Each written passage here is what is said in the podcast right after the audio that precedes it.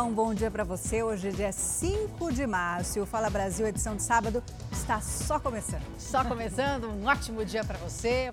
Na Argentina, um bispo da Igreja Católica foi condenado a quatro anos e meio de prisão em um julgamento por abuso sexual contra dois jovens. O julgamento do bispo Gustavo Zanqueta começou em fevereiro e é o mais recente envolvendo o integrante da Igreja Católica.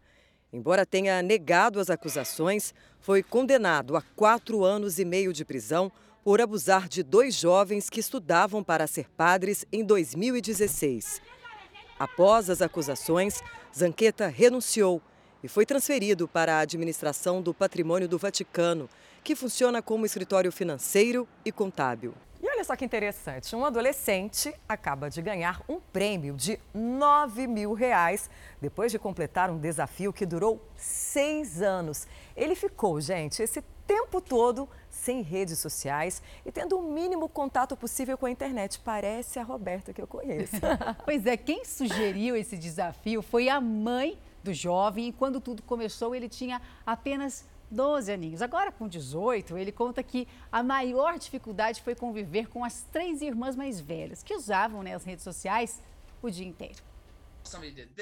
Em 2016, a mãe desafiou o menino a ficar fora das redes sociais ao longo de seis anos.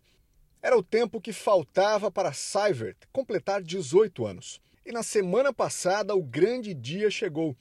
1.800 dólares foi o presente de Seivert por nunca ter tido um perfil em redes sociais. Ele contou que pensava em desistir, mas por orgulho manteve a palavra até o fim. Foi uma lição, explica a mãe. Ela diz que não duvidava da capacidade do filho, mas queria provar que era possível viver sem estar conectado o tempo todo. A ideia da aposta veio de um programa de rádio, segundo a mãe. O jovem Seivert é o caçula da família e durante todo esse tempo ainda enfrentou um outro desafio dentro de casa. Ele cresceu vendo as três irmãs mais velhas usando redes sociais. Certa vez a mãe chegou a tirar o telefone de uma delas. Depois de um tempo, a filha até agradeceu, dizendo que se sentia melhor. Seivert explicou que ainda não sabe o que vai fazer com o dinheiro. Aos 12 anos, ele teria dito que iria comprar uma casa. Agora, provavelmente o dinheiro será investido nos custos com a faculdade. Olha, gente, cachorro não gosta mesmo de ficar sozinho, viu? Por isso, quem passa boa parte do tempo fora de casa acaba recorrendo a creches para deixar o bichinho de estimação. Lá, os cães se divertem e gastam muita energia, né? Esse é o assunto de hoje do SOS Pet com Julinho Casares.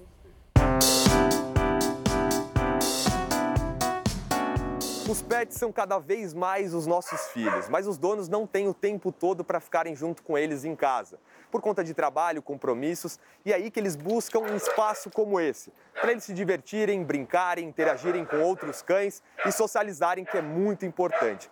E é disso que nós vamos falar no SOS Pet de hoje. Lugares que podem abrigar os seus animais durante o dia, para que eles queimem energia, socializem e se divirtam num dia tão quente como hoje, nessa piscinona aí e cheguei em casa com a energia muito mais baixa e aproveitar o resto do dia com seus donos. Então fica ligado agora no SOS Pet.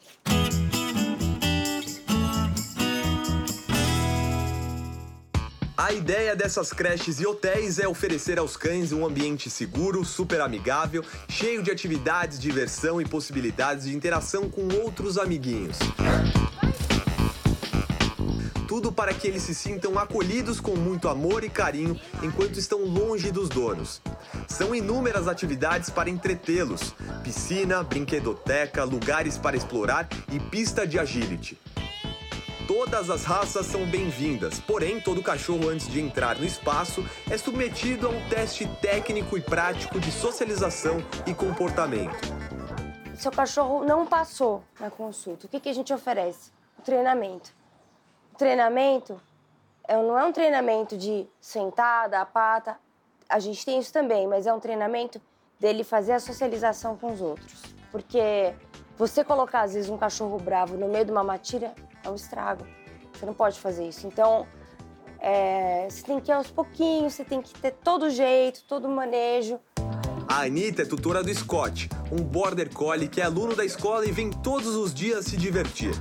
Ele sabe o horário que ele vem, ele fica ansioso para vir e fica super feliz na hora que a, a menina vai lá para pegar ele, né? E vir para cá. Ele já sabe, ele já sabe que o carro está esperando ele lá embaixo para vir para cá.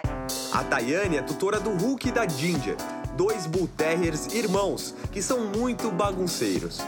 Eles chegam em casa cansados, já sem energia assim para qualquer briga ou qualquer coisa que eles possam estragar dentro de casa, porque o Terrier tem muita energia, né? A Luciana Praxedes é proprietária de outra escolinha para cães. Ela conta que são quase 70 cães todos os dias por lá. A gente percebe a felicidade na hora que eles saem, que não querem ir embora, ou quando chegam, entram assim correndo, e isso é a maior satisfação que a gente tem. A Mônica é tutora do cão Nico, da raça Welsh Corgi. E inclusive, hoje é o aniversário de 13 anos do Nico. Teve até festinha e convidados. Quando eles ficam em casa, fim de semana, se pega um feriado, meu, você vê a cara de tédio deles, sabe? Eu falo, meu, tem que levar, porque. Tanto que feriado, quando eles abrem, que é o horário mais reduzido, a gente acaba trazendo. Porque o negócio deles é brincar, é ver os outros. O Alessandro, tutor do cão Triskel da raça Weimaraner, fala dos benefícios de deixar o filho de quatro patas na creche. E sai daqui também super feliz, né? sempre alegre, pulando. Acho que isso é a melhor resposta que a gente pode ter. Um ataque à caixa eletrônico em Bugaçu, região metropolitana de São Paulo. Nosso repórter, Maurílio Goldner, está no local e tem mais informações ao vivo para a gente. Maurílio, um bom dia para você. A polícia já tem pistas desses assaltantes? Bom...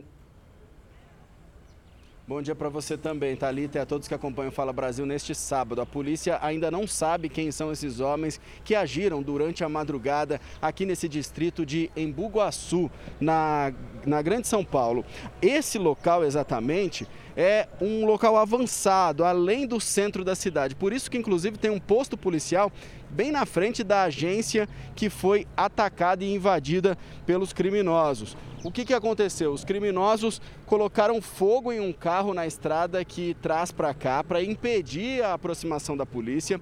No momento da ação não havia nenhum policial aqui no posto e eles invadiram a porta da agência bancária que fica bem ali. Quando eles invadiram o local usando um pé de cabra, o alarme da agência funcionou, inclusive com aquela cortina de fumaça. Então o banco já ficou sabendo dessa ação e os criminosos decidiram fugir. Por, quando os policiais foram acionados e conseguiram chegar aqui, já não havia mais nenhum suspeito. Mas eles deixaram um rastro de destruição aqui, viu, Talita? Várias, várias cápsulas de fuzil, inclusive uma marca ali na parede do posto policial, porque eles atiraram contra o posto policial. É, a, a, segundo a Polícia Militar, eles deviam estar trazendo explosivos para tentar justamente estourar esse caixa eletrônico e levar todo o dinheiro.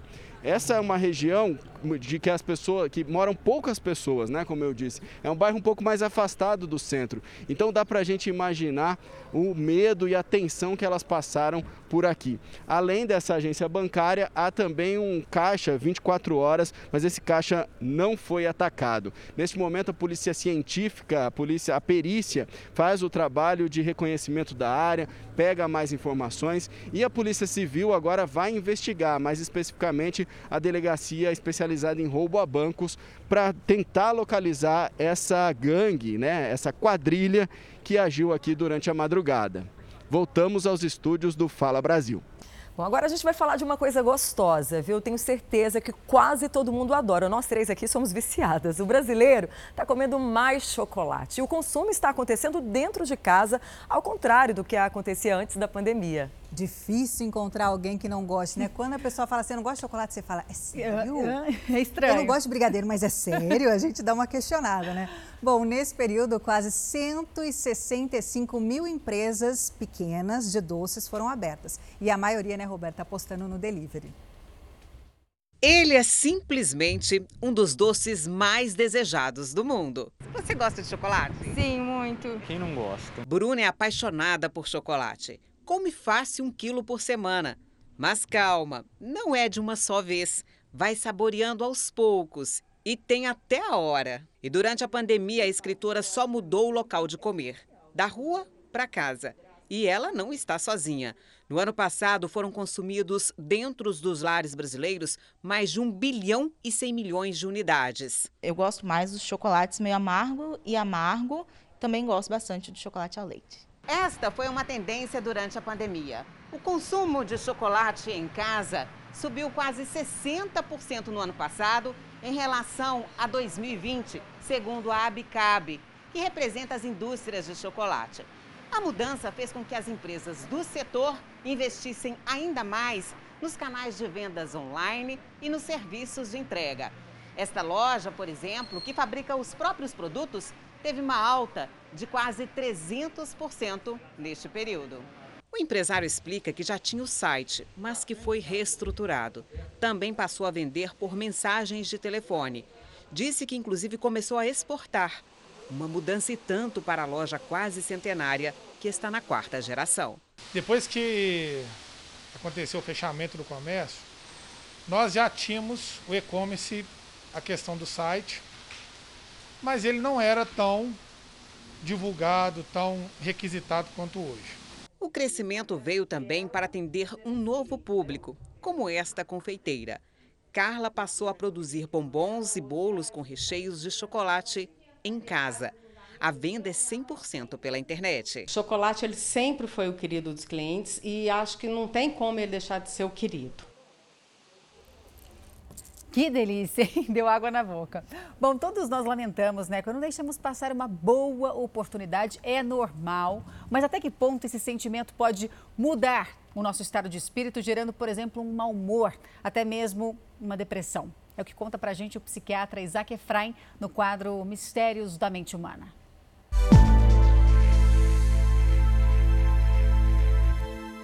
Intuitivamente, todo mundo sabe que a lamentação é uma coisa ruim, negativa.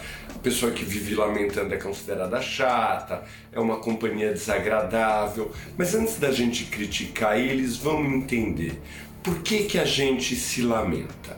A gente muitas vezes vive a expectativa praticamente como se ela estivesse acontecendo de verdade. Por exemplo, eu estou esperando encontrar a minha namorada estou esperando encontrar o meu namorado. Aquela imagem gostosa, boa, aquele clima de romance, tá tudo na minha imaginação, tá tudo na minha expectativa. Eu já estou vivendo o prazer, e sempre é o prazer, de que eu vou poder viver uma coisa boa. Tá lá instalado na minha cabeça. Aí de repente, por alguma razão qualquer, a minha namorada não pode aparecer, o seu namorado não pode vir, ele não está presente. Imediatamente aquela imagem que estava configurada na minha cabeça é sentida como se tivesse sido uma perda. À medida que eu não consigo, que eu tenho dificuldade de me conformar, que eu perdi a perspectiva daquele prazer, começa a lamentação. A lamentação é um movimento automático e até acolhedor da mente, no sentido de não conseguir se conformar ou de ficar chorando por conta de uma perda, de uma expectativa, de uma imaginação. Normal, Todo mundo tem isso, todo mundo lamenta uma possibilidade perdida. Eu sempre lamento muito as derrotas dos Santos, mas ao perceber isso, ao se dar conta que isso está acontecendo, você precisa encher de coragem, precisa encher o peito de coragem e falar assim: já foi, já perdi, já passou não vou ficar mais lamentando a perda. Ficar deitado na lamentação é um caminho certo para você estar tá alimentando estados depressivos e estados de mau humor. Agora, nosso quadro vai acabar. Você pode ficar lamentando um pouquinho só. Ah, o quadro do Dr. Isaac já acabou. Puxa vida, tá tão bom, tava tão bom. Mas só um pouquinho que os quadros que vão vir do Fala Brasil são até muito melhores daquilo que eu tenho para falar para vocês. Aproveita o real, aproveita o momento e não lamenta a perda do que na verdade nem sequer chegou a acontecer. Grande abraço. Ótimas dicas e se você se interessa por comportamento, quer saber mais sobre esse e sobre outros assuntos relacionados a esse, acesse o canal Ansiedade Brasil no YouTube e veja mais conteúdos. Chegou a hora de você se programar para o seu fim de semana e a gente dá aquela ajudinha mostrando a previsão do tempo e a gente começa com o litoral paulista, direto a Santos, para saber como fica. E nem precisa dizer, hein? Com esse céu aberto, Marco Pagete. Bom dia para você. Vai continuar assim durante o fim de semana? Vai ter praia, vai ter sol, já tem um sol para cada um por aqui, viu, Patrícia? Bom dia a você, bom dia a todos que nos acompanham, inclusive eu aqui, já estou pegando meu bronzeado de roupa social aqui e vai ter muito sol também ao longo desse sabadão. A galera já acordou cedo, tem muita gente na praia aqui, olha só, nós estamos na praia do Boqueirão em Santos, o pessoal acordou cedinho e a previsão é que hoje a gente chegue aí até os 31 graus com esse céuzão aberto, pelo menos até o fim da tarde. No final da tarde, a expectativa é daquela pancada de chuva de verão e a mínima chegando até 23 graus. Amanhã, quem for descer a serra para curtir aí a praia no litoral paulista também vai pegar um dia de sol, viu? Máxima de 33 graus, mínima de 22 também com tempo aberto ao longo do dia e chuva prevista só no final da tarde. Com imagens de Luiz Eduardo Campos, nós voltamos ao estúdio do Fala Brasil. Com belas imagens e vontade de dar um mergulho, eu continuo por aqui. Obrigada, Marco, pelas suas informações. E sabe aonde o fim de semana também vai ser quente? No litoral norte do Rio de Janeiro. Carlos Dourador, um bom dia para você. Céu aberto também por aí? Fica assim o fim de semana todo?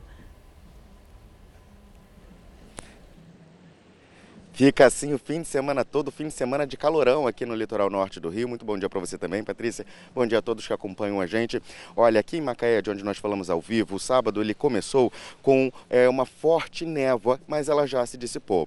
Esse nevoeiro marítimo acontece aqui na região sempre que o ar mais quente da superfície ele entra em contato com a água do mar, que está mais fria. Esse ar condensa e forma esse nevoeiro, uma característica aqui da região, não é um problema. Esse fenômeno natural, mar marca também os dias de muito calor, como esse sábado vai ser. Olha, para vocês terem uma ideia, a máxima pode chegar aos 36 graus ao longo do dia, com sensação térmica na casa dos 40. E por conta disso, né, muita gente já está aqui na praia, é, aproveitando essa manhã para curtir o dia. O domingo não vai ser muito diferente, calorão também vai ser a marca do dia. A mínima deve ser registrada durante a madrugada, ali no início da manhã de, a mínima né, de 23 graus durante a manhã, máxima para o domingo de 33 graus e também não tem previsão de chuva, ou seja, vai da praia nesse fim de semana. Voltamos ao estúdio do Fala Brasil. Que delícia, Carlos. Obrigada, viu, pelas suas informações. E olha, previsão de muitas nuvens, com pancadas de chuva e trovoadas isoladas. Em Manaus, bom dia, Natália Teodoro. Como é que fica a temperatura aí?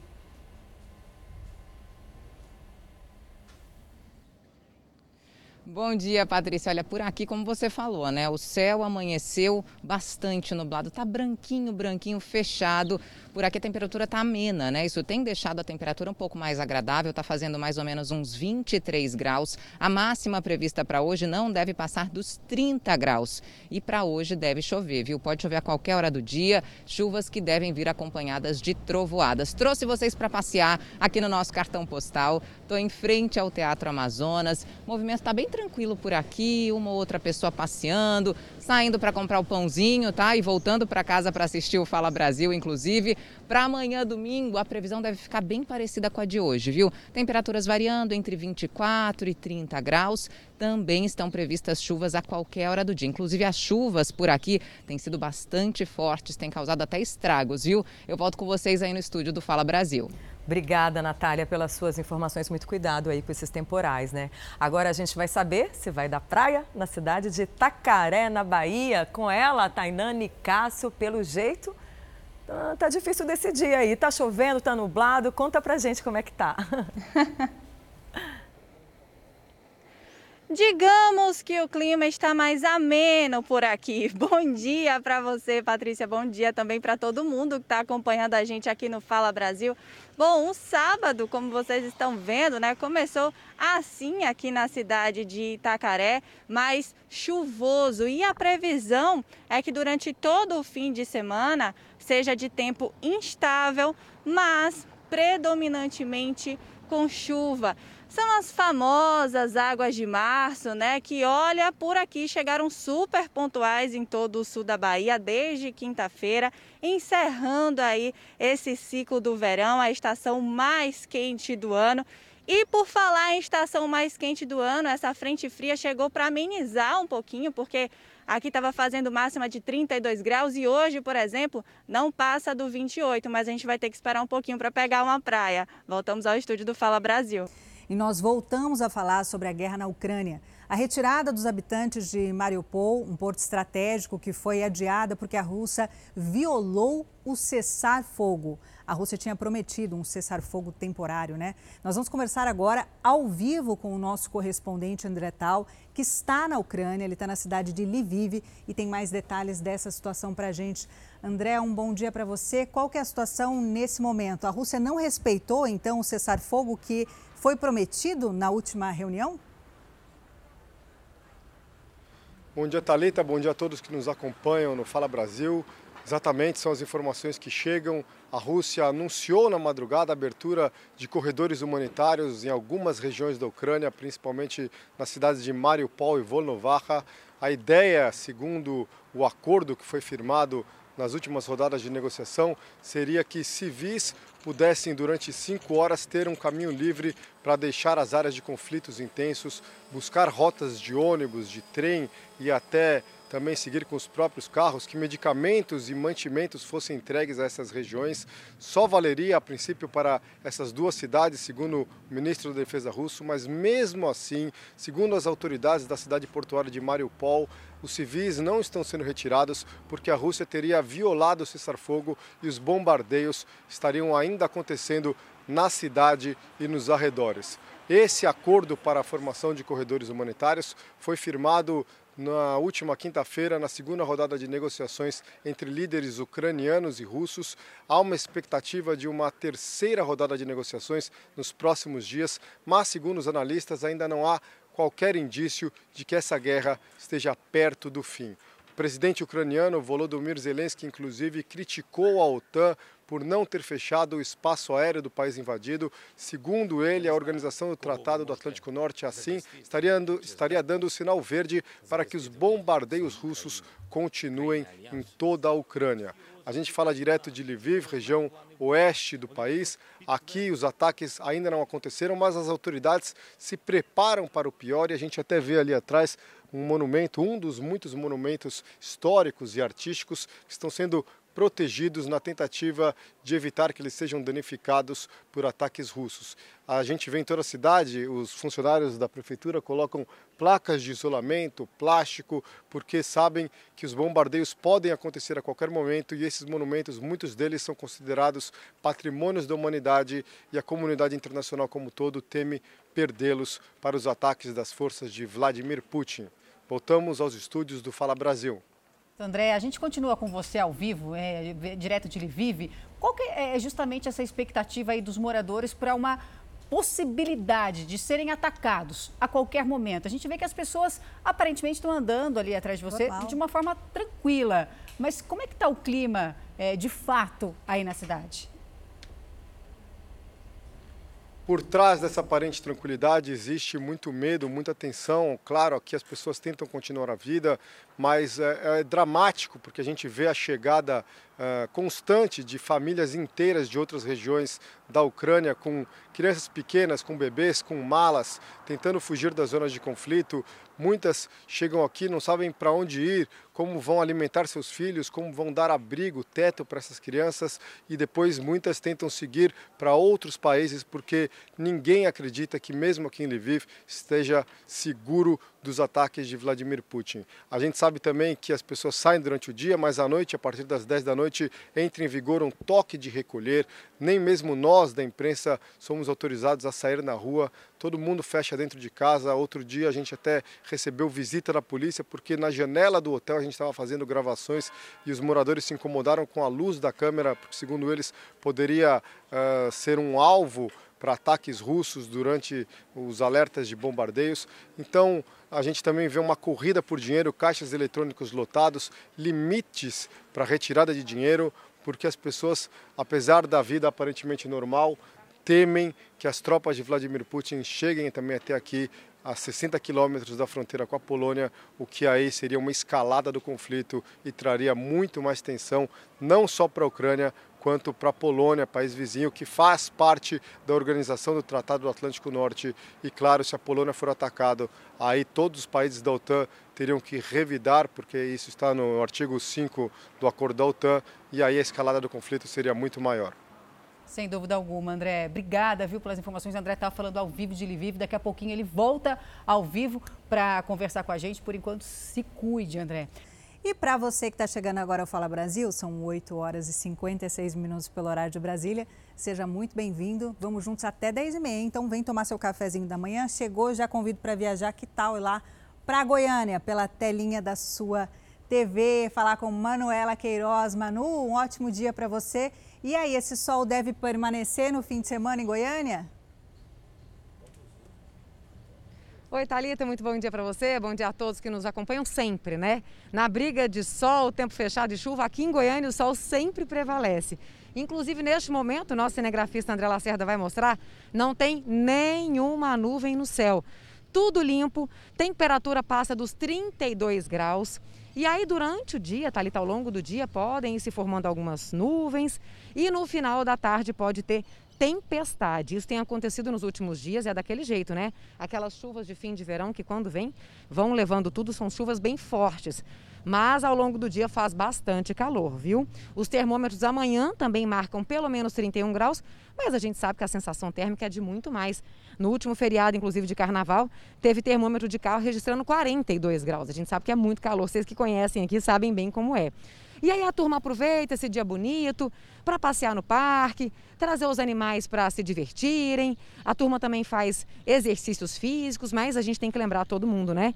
De se hidratar bastante, usar o protetor solar, porque o calorão tá daqueles, viu? E fica assim o fim de semana todo. Voltamos ao estúdio do Fala Brasil. É isso, não se esquecer de se hidratar. Agora, que imagem linda! E o céu de Goiânia sem nenhuma nuvem, aquele famoso céu de brigadeiro. E aqui em São Paulo também está esse calorão, viu, mano? Nossa, é calorão todo dia, um sol para cada um. E aí no final da tarde chove. Obrigada pelas suas informações. Vamos agora para Curitiba, ao Vivaz, com a nossa repórter Thaís Camargo, para saber como fica o tempo lá no sul do país. Thaís, um ótimo dia para você. Vejo muitas nuvens no céu, hein? Olá, muito bom dia a todos. Exatamente, o sábado começa com sol entre nuvens em Curitiba. Nós estamos no Parque Barigui, que é um dos principais pontos turísticos da cidade. Olha, por aqui desde cedo muita gente já aproveitando aí o final de semana. Bom, o sábado então começa com sol. À tarde, a previsão é do aumento de nebulosidade. A previsão de pancadas de chuva, aquelas pancadas de chuva bem características da estação. No momento, 22 graus em Curitiba, os termômetros devem chegar a 28 graus. Bom, aqui no Parque Barigui o pessoal aproveita para passear com as crianças, com os animais de estimação, para fazer o exercício físico, o pessoal caminhando, correndo, pedalando. E olha, aqui a gente tem uma aula de yoga no parque. A aula tem a duração de uma hora, é uma aula aberta ao público geral, não tem custo, é só chegar e já reúne bastante gente gente aqui desde cedo no Parque Barigui. Para amanhã, a previsão do tempo para Curitiba é bem parecida, também há a previsão de pancadas de chuva à tarde. Os termômetros devem chegar a 29 graus no domingo. Voltamos ao estúdio do Fala Brasil. É isso aí, Thaís. Pessoal de Curitiba, pró-saúde, pró-atividade física, nem 9 horas da manhã, o pessoal já lá caminhando, fazendo atividade na aula, andando de bicicleta. Obrigada pelas suas informações e vamos agora ao vivo para o Nordeste, para Salvador, falar com a nossa repórter Tarsila Alvarindo, que está aqui. Tarsila, está chovendo bem aí em Salvador, a gente está acostumado com o sol em Salvador. Deve continuar esse tempo fechado e chuvoso no fim de semana? Bom dia. Bom dia, Talita. Bom dia a todos. E olha só, deve continuar assim. Desde a última quarta-feira à noite, que chove bastante aqui em Salvador e na região metropolitana também.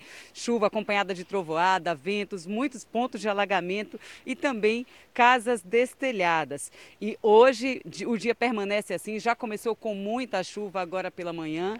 A expectativa é que o dia continue assim até o domingo também, probabilidade até 90% de chuva, com ventos fortes em alguns momentos, temperatura mínima de 24 e a mínima de 24 e a máxima de 29 graus aqui em Salvador. Nesse momento, vocês observam a praia do Rio Vermelho, onde chove bastante aqui, só os pescadores se arriscam aqui na praia. Aquele pescador, inclusive, bastante agasalhado, porque o dia está pedindo isso. Até baixou um pouquinho a temperatura, nada muito forte a ponto de sentir frio, mas já muda um pouco. Voltamos ao estúdio do Fala Brasil. É, mar bem agitado em Salvador, então riscos de temporal. Fica em alerta aí os moradores. Obrigada, Tarsila, pelas suas informações. E tempo fechado também em São Luís, no Maranhão. Vamos até lá falar com a nossa repórter Bel Soares.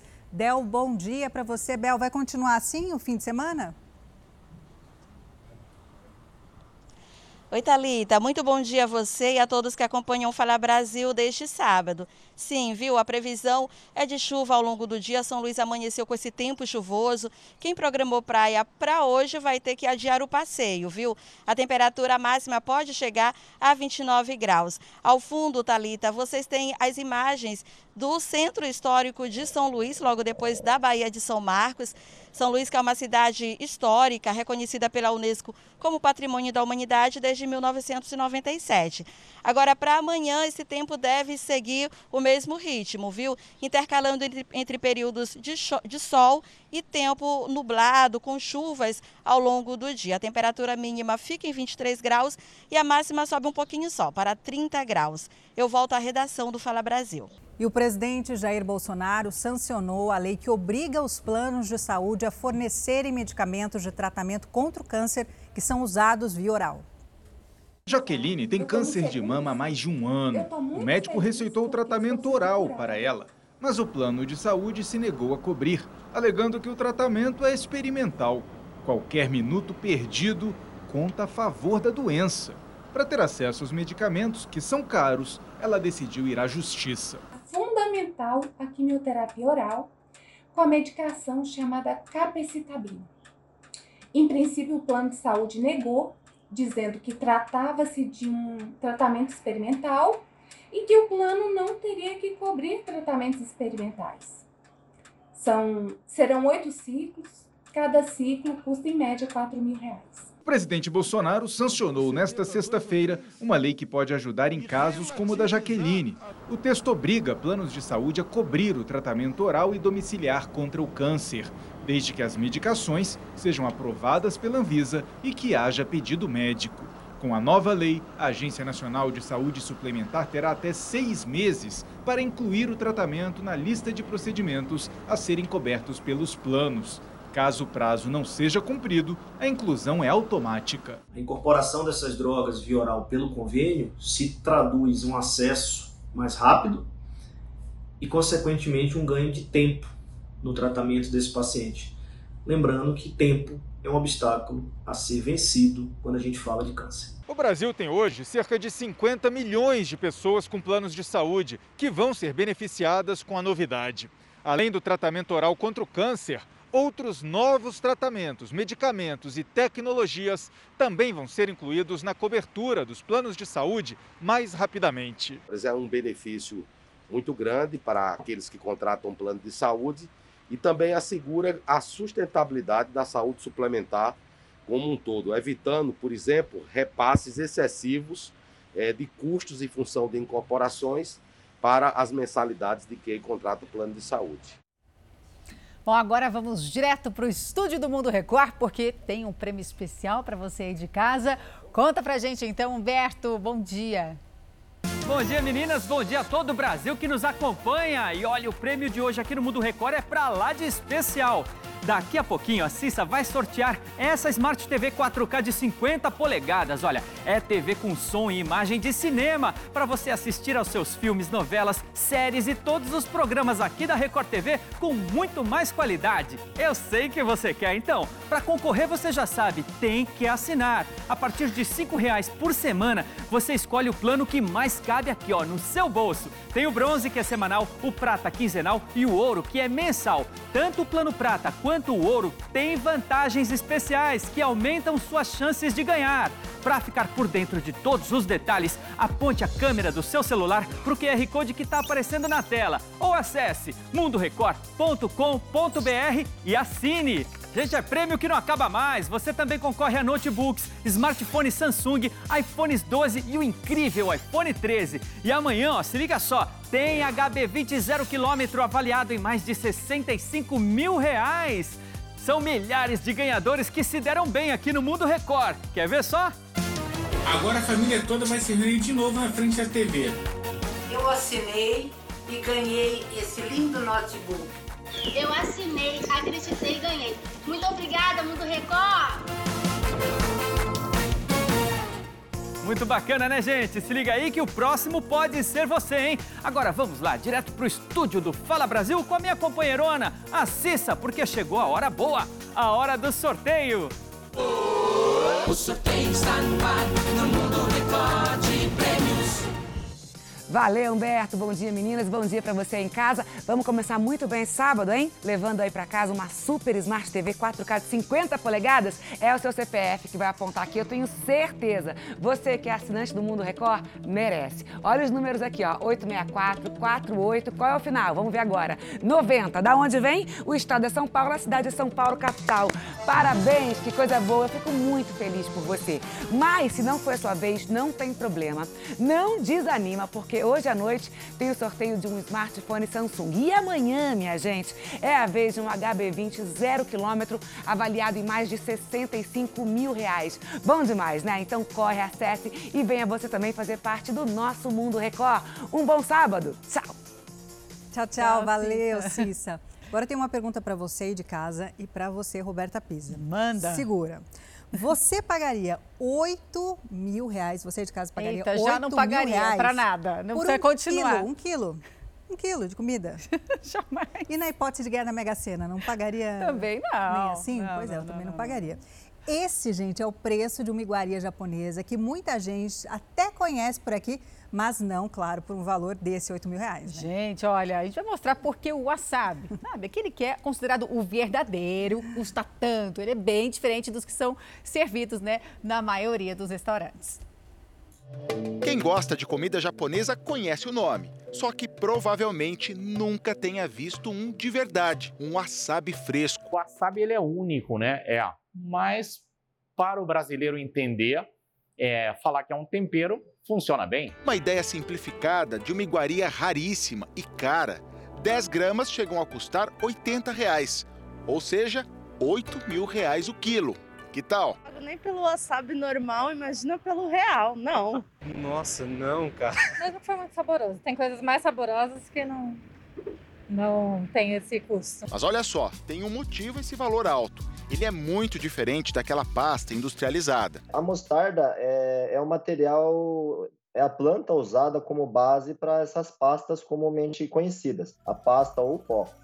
E algumas, é, algumas pastas, alguns produtos é, que existem no mercado podem conter 1%, meio por cento, é, nunca passa de 2, 3% da, do wasabi verdadeiro. A única produção brasileira que já fornece para restaurantes vem lá do interior de São Paulo, em Pilar do Sul. Há 10 anos, a família do Vinícius começou a pesquisa para conseguir adaptar a planta japonesa aqui no país. Um desafio enorme. Uma planta de wasabi demora pelo menos um ano e meio a partir da semeadura até o ponto de colheita, mas dependendo da variedade ou do, do tipo da planta, ela pode demorar mais de dois anos para atingir um padrão comercial. O wasabi fresco é uma iguaria no mundo todo e aqui no Brasil é servido em poucos restaurantes. O Murakami é um chefe que tem nas mãos essa joia da culinária japonesa e ela exige todo um cuidado no manuseio. Por exemplo, um tipo de ralador especial. Lentamente, não pode fazer força. A ideia é essa, leveza. O wasabi é servido sempre dessa maneira aqui, ralado. Neste restaurante, por exemplo, existe a opção de um menu inteiro que leva o wasabi fresco, ou o cliente pode pedir como opcional em alguma peça à vontade. O wasabi vai bem com muitos pratos. Na salada, no sashimi, no sushi, é, com carne também, né? Pega aqui, ó. Olha o wasabi que lindo, ó. E finaliza em um movimento. Sem máscara aqui, especialmente agora, só para provar, seguindo orientações aqui do Murakami, como se faz no Japão, ó. Mãos higienizadas, e aqui, ó, com a mão. Aí sim, aí sim, esse é o certo. Só um pouquinho. Bocão. Pode limpar ali no paninho se quiser também. Fala, querido. Fala. Fala, fala, Brasil. Fala. Delicioso. Ele é fresco. Ele é picante, mas ele é muito agradável. E com a queda nas internações por Covid, as companhias turísticas começam a retomada dos cruzeiros marítimos. O nosso repórter, o Marco Pagetti, está ao vivo no local de embarque no Porto de Santos. Marco, um bom dia para você. Como é que está a movimentação de turistas aí nesse momento? O pessoal já começou a chegar por aqui, viu, Talita? Bom dia a você, bom dia a todos novamente. O embarque desses passageiros começou agora cedinho e deve se estender ao longo do dia porque ele acontece de forma agendada nessa retomada dos cruzeiros. O pessoal, inclusive, tem que passar aqui por uma portaria inicial, apresentar alguns documentos, como teste negativo, também a carteirinha de vacinação completa. Aí sim passa pelo terminal de passageiros e consegue acessar o cruzeiro. Serão 21 escalas até dia 18 de abril nessa retomada, com quatro navios operando nesse retorno. A primeira viagem hoje deve receber aí em torno de 2.500 passageiros. Amanhã mais um navio sai daqui também do Porto de Santos com outros 2.000 passageiros.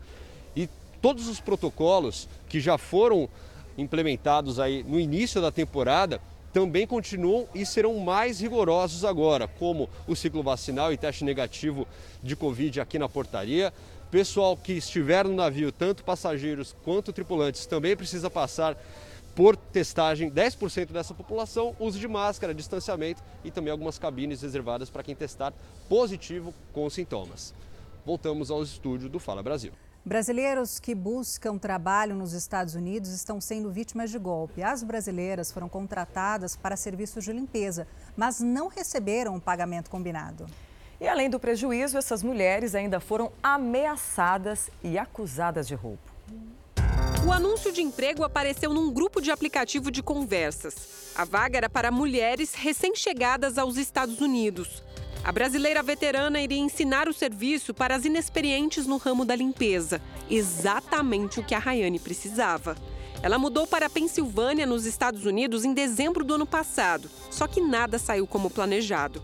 Depois de oito dias trabalhados, além de não receber os 700 dólares de pagamento, a contratante passou a espalhar fotos da Rayane em grupos de trabalho e faxina, dizendo que ela havia roubado uma das casas das clientes. Uma acusação grave, segundo Rayane, falsa. Da Pensilvânia, ela conversou com a nossa equipe. Eu debati com ela, falei que ela tinha que provar se ela estava fazendo acusação dessa, porque ela queria me dar o golpe. Eu trabalhei, ela não queria me cobrar, ela não queria me pagar. E quando eu fui cobrar, ela ainda está me caluniando, né? Rayane já fez um registro na polícia dos Estados Unidos e pretende mover uma ação contra a mulher. Ela conta que na mesma semana, a contratante já estava tentando aplicar o mesmo golpe em outras brasileiras recém-chegadas. Até falei com ela, eu posso ficar com esse prejuízo. Eu posso ficar com esse prejuízo de 700 dólares. Mas eu não vou deixar você fazer isso com outra pessoa. Luana está há apenas seis meses nos Estados Unidos e também já foi vítima do golpe do emprego. Trabalhou por dois dias, mas não viu a cor do dinheiro. Ela falou que não iria me pagar. E eu falei que era injusto, porque eu trabalhei para receber e eu tinha que pagar o dia da babá. Eu coloquei, ela colocou a nossa história nos grupos aqui nos Estados Unidos e muitas pessoas se identificaram. Muitas mulheres se pronunciaram, falaram que umas não receberam, outras receberam muito menos do valor que deveria ser pago. Andar pelas ruas sem medo de ser assaltado. Ser bem remunerado em atividades que não exigem grandes qualificações nem experiência profissional. Receber e guardar dinheiro em moeda estrangeira mais valorizada que o real. São por esses e outros motivos que viver em outro país parece um sonho para muita gente. Mas começar a vida do zero numa nação estrangeira também tem dificuldades. E é preciso muito cuidado. Segundo esta advogada especialista em direito internacional, golpes relacionados a empregos estrangeiros são bem comuns. É preciso que a pessoa se tome, tome o cuidado, é, entrando no site, verificando se a empresa ela é verdadeira, ela é legítima. Quem precisa trabalhar na informalidade por estar com a documentação irregular tende a ser ainda mais alvo de golpes. A especialista lembra que nesse contexto fica complicado se fazer valer dos direitos. Quem foi para os Estados Unidos imaginando que a vida seria um sonho, se depara com uma realidade um pouco diferente. É tudo muito complicado, é tudo, muito sofrido. A gente vem atrás de um sonho, né? A gente vem atrás de, de como se diz, em busca de, de melhorias financeiras. E a gente chega aqui e se depara com coisa totalmente diferente. Com... Você se sente, tipo assim, largado sozinho no mundo. O Partido dos Trabalhadores pagou quase 6 milhões de reais com dinheiro público a advogados que defendem alvos da Operação Lava Jato. O levantamento feito pelo portal R7 levou em consideração a prestação de contas do Partido dos Trabalhadores no Tribunal Superior Eleitoral entre os anos de 2017 e 2021 o PT gastou quase 6 milhões de reais com advogados que atuaram na defesa de alvos da Operação Lava Jato. O fundo partidário, que é bancado com dinheiro público, financiou a maioria dos gastos da sigla. O caso que mais chama a atenção é o do escritório do advogado do ex-presidente Luiz Inácio Lula da Silva. Cristiano Zanin recebeu 1 milhão e 200 mil reais entre 2019 e 2021 foi a tese de Zanin de que o ex-juiz Sérgio Moro não tinha competência para julgar os processos de Lula que acabou anulando todas as ações contra o ex-presidente e devolveu Lula à disputa eleitoral. Usar recursos do fundo partidário para pagar advogados não é ilegal em três situações: para entrar com ações no Supremo e nos processos de interesse partidário e que envolvem questões eleitorais dos candidatos no caso do ex-presidente Lula, o PT vai ter que justificar a despesa com advogado ao Tribunal Superior Eleitoral e demonstrar que se trata de interesse partidário, mesmo em casos que envolvem denúncias de corrupção. No ano passado, o PT recebeu quase 104 milhões de reais de recursos públicos do fundo partidário. Uma acusação de corrupção, uma acusação de improbidade administrativa, isso não tem nada a ver com os interesses eleitorais do partido. Isso são interesses particulares de cada candidato, e aí, se o candidato quiser, ele contrata advogado e paga do bolso dele. O fundo partidário é dinheiro público. Em nota, o PT disse que a lei orgânica dos partidos políticos prevê a contratação de advogados em processos judiciais e administrativos de interesse partidário e afirmou que os escritórios em questão, que prestaram serviços que somam quase 6 milhões, atuaram em dezenas de processos ao longo de cinco anos. E farmácias de todo o Brasil começam a vender o autoteste de Covid-19 depois da aprovação da Anvisa. O resultado sai em 15 minutos e é muito mais barato do que os testes que estão sendo feitos atualmente nas drogarias. Grandes redes de farmácias anunciaram o início das vendas dos autotestes de Covid-19 em todo o país. A comercialização dos kits começaram nesta sexta-feira. Deu-se à população a possibilidade de que ela mesma pudesse fazer a sua autotestagem. Segundo a Anvisa, o produto pode ser comprado em farmácias e drogarias que estejam licenciadas junto à vigilância sanitária como comércio de artigos médicos. Como o nome diz, é o próprio cliente que aplica todas as etapas do autoteste, desde a coleta do exame até a análise, a interpretação dos resultados. Aqui nas farmácias de Porto Alegre, o produto pode ser encontrado na faixa dos 65 reais. Uma alternativa segura, rápida e mais barata do que outros exames utilizados para detectar a Covid-19. O kit acompanha um cotonete para fazer a coleta da secreção do nariz, fita de testagem e o reagente para que o teste seja feito. O resultado é mostrado no visor em até 15 minutos. A Juliana resolveu aplicar a testagem. Leu a bula com calma. Depois, foi só seguir o passo a passo. Ele é mais superficial, e por conta disso acaba sendo mais fácil de tu fazer o, o autoteste, né? Eu posso fazer uma, uma introdução um pouco mais na parte nasal mesmo ali da narina, né? Uhum. Só que, claro, como eu vou fazer uma introdução um pouco menor, eu preciso fazer esse, é, esse uh, girar esse swab no meu nariz 10 vezes. Faz em casa mesmo, compra na, na farmácia, faz em casa e, e já tem o resultado imediatamente. Bom, depois que o governo do Rio de Janeiro liberou para cada município definir sobre o uso de máscaras, algumas cidades já liberaram o uso dessa proteção. A gente conversa com a Diana Rocha ao vivo, né, Diana? Bom dia para você. Então, conta para a gente quantas cidades já mudaram as regras e isso vale até para locais fechados?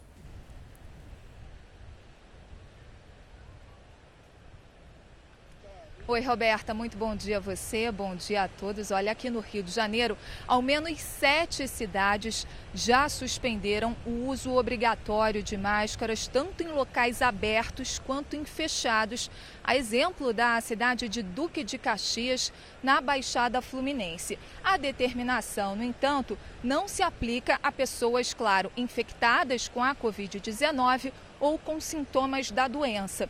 O decreto leva em conta a queda no número de casos da Covid-19 e o alto número de pessoas vacinadas. E esse é um movimento que já vem sendo adotado em outras cidades do Brasil. A Prefeitura de Chapecó, em Santa Catarina, foi a primeira do país a publicar um decreto tirando a obrigação do uso de máscara. Voltamos ao estúdio do Fala Brasil. Obrigada, Diana. Em São Paulo, o anúncio de mudanças nas regras do uso de máscaras deve acontecer na próxima semana. Maria Carolina Paz, bom dia para você. A queda no número de internados é indicativo de mudança? A Maria Carolina está com a gente? Agora sim. Isso mesmo. Isso mesmo, Patrícia. Um bom dia para vocês, a todos que nos acompanham aqui no Fala Brasil. Com a melhora nesses indicadores, o estado de São Paulo pode mudar as regras de uso obrigatório da máscara de proteção contra o Covid-19 já na próxima semana. Nos últimos 30 dias, de acordo com o governo, tem uma queda no número de internações em decorrência do coronavírus, tanto em UTIs de 52% quanto de em enfermarias de 62%. Nós também temos algumas informações sobre outros estados. Nesta semana, Santa Catarina também deu fim à obrigatoriedade do item para crianças entre 6 e 12 anos. Em Belo Horizonte, a prefeitura publicou um decreto na sexta-feira liberando o uso de máscara ao ar livre. Segundo o prefeito, a decisão foi tomada após deliberação do Comitê de Enfrentamento à Pandemia. Em Brasília, a medida passa a valer na segunda-feira apenas ao ar livre. Voltamos ao estúdio do Fala Brasil. E depois da recomendação do governo russo de suspender a exportação de fertilizantes, o governo brasileiro busca alternativas. Uma delas é comprar do Canadá, para onde a ministra da Agricultura, Pecuária e Abastecimento, Tereza Cristina, deve viajar hoje. Vamos ao vivo a Brasília conversar com Nathalie Machado. Nathalie, um bom dia para você. Olá, Thalita. Bom dia, bom dia a todos. Isso mesmo, a ministra ela embarca hoje para o Canadá, o país que tem a maior reserva de potássio do mundo. E a expectativa é que ela tenha uma reunião com empresários do setor. A preocupação do governo é diminuir a dependência do país que está em guerra com a Ucrânia. Atualmente, 85% dos fertilizantes utilizados na agricultura brasileira são importados e o maior fornecedor é justamente a Rússia. A ministra esclareceu que a suspensão da exportação russa ainda não afeta diretamente o Brasil e que, inclusive, ontem um navio carregado de fertilizantes embarcou da Rússia com destino ao Brasil. No começo da semana, a ministra tranquilizou a categoria produtora, afirmando que o Brasil tem fertilizantes sim até outubro voltamos ao estúdio do Fala Brasil. E com o calor do Rio de Janeiro, as praias ficam lotadas. Mas para quem mora longe do mar, o piscinão de Ramos é uma boa opção e por lá, viu, a diversão é garantida. O dia mal começa e olha ele aí, brilhando e mostrando para que veio. O jeito é se preparar para mais um dia típico de verão, com temperaturas beirando os 40 graus. E nesses dias quentes de verão não tá dando para ficar em casa, né? Ai, não tá dando não. Deus me livre, ainda mais com ventilador. Já tô aqui, deitadona nesse colchão, pegando um solzinho, escutando uma música. Mas isso aqui, gente, não é para descansar não. Esse colchão é sucesso aqui no Piscinão de Ramos. E eu vou chamar o seu Jovan, porque ele é o responsável por alugar esses colchões aqui para a criançada. Ô, seu Jovan, me conta. É sucesso, já é é, já é característica certa aqui, né? É, é a febre no piscinão. É, é a febre do piscinão. É a febre, é a febre. Só água mesmo para aliviar esse calorão. E a temperatura deve continuar alta em todo o estado. Isso porque uma massa de ar quente está impedindo que frentes frias avancem para o Rio de Janeiro. Então, a solução é continuar driblando o calor do jeito que dá com muito líquido, aproveitando a sombrinha do guarda-sol e, claro, se refrescando sempre. Dona Sônia já está aqui na beirada do piscinão, toda madame, né, Dona Sônia? Sim. E olha só, trouxe comida? Aipim frito. Mostra pra gente, mostra pra gente. Farofa de, de, de linguiça. Tem farofa, tem aipim. Sim. Tem mais o quê? Tem água, refrigerante. E até eu, ó, Dona Sônia disse que eu posso comer um aipimzinho. Vou provar esse aipim frito aqui, hein? Que ela disse que tá gostoso. Hum, hum. Tá gostoso. Tá gostoso. Tá aprovado, dona Sônia? Tá bom. Bom, a polícia do Pará investiga uma suposta e polêmica rifa realizada por um batalhão. Os PMs teriam prometido como prêmio uma pistola automática ou 5 mil reais em dinheiro. A rifa, supostamente organizada pelo Batalhão de Breves, em Marajó, chegou ao conhecimento do Comando Geral da Polícia Militar, que mandou cancelar o sorteio. Cada bilhete era vendido por 10 reais. O ganhador poderia escolher como prêmio uma pistola .40 ou 5 mil reais em dinheiro, caso não tivesse porte de arma. Tanto policiais quanto civis podiam participar. O anúncio foi compartilhado em um grupo de mensagens e viralizou aqui no Pará. Toda a arrecadação seria usada para ampliar a estrutura física do batalhão de breves. Os próprios policiais teriam elaborado o projeto de construção que previa um novo alojamento e o pátio de formatura. Só podem comercializar armas de fogo é, no Brasil é, pessoas jurídicas autorizadas pelo Exército Brasileiro e pela Polícia Federal. Nesta sexta-feira, a Polícia Militar exonerou o comandante do batalhão envolvido na rifa e, em nota, declarou que não autoriza atos de arrecadação com este tipo de finalidade e que instaurou um inquérito para apurar o caso. E o Fala Brasil, edição de sábado, fica por aqui. Um bom dia para você. Olha, mais notícias ao vivo no Balanço Geral. Um ótimo dia para você, obrigada pela companhia. Um ótimo dia para você. Fique agora com o Esporte Record, viu, que começa com o drama do retorno dos jogadores brasileiros e famílias que viveram dias de terror em plena zona de conflito entre Ucrânia e Rússia. Um ótimo dia para você. Até semana que vem. Tchau, tchau.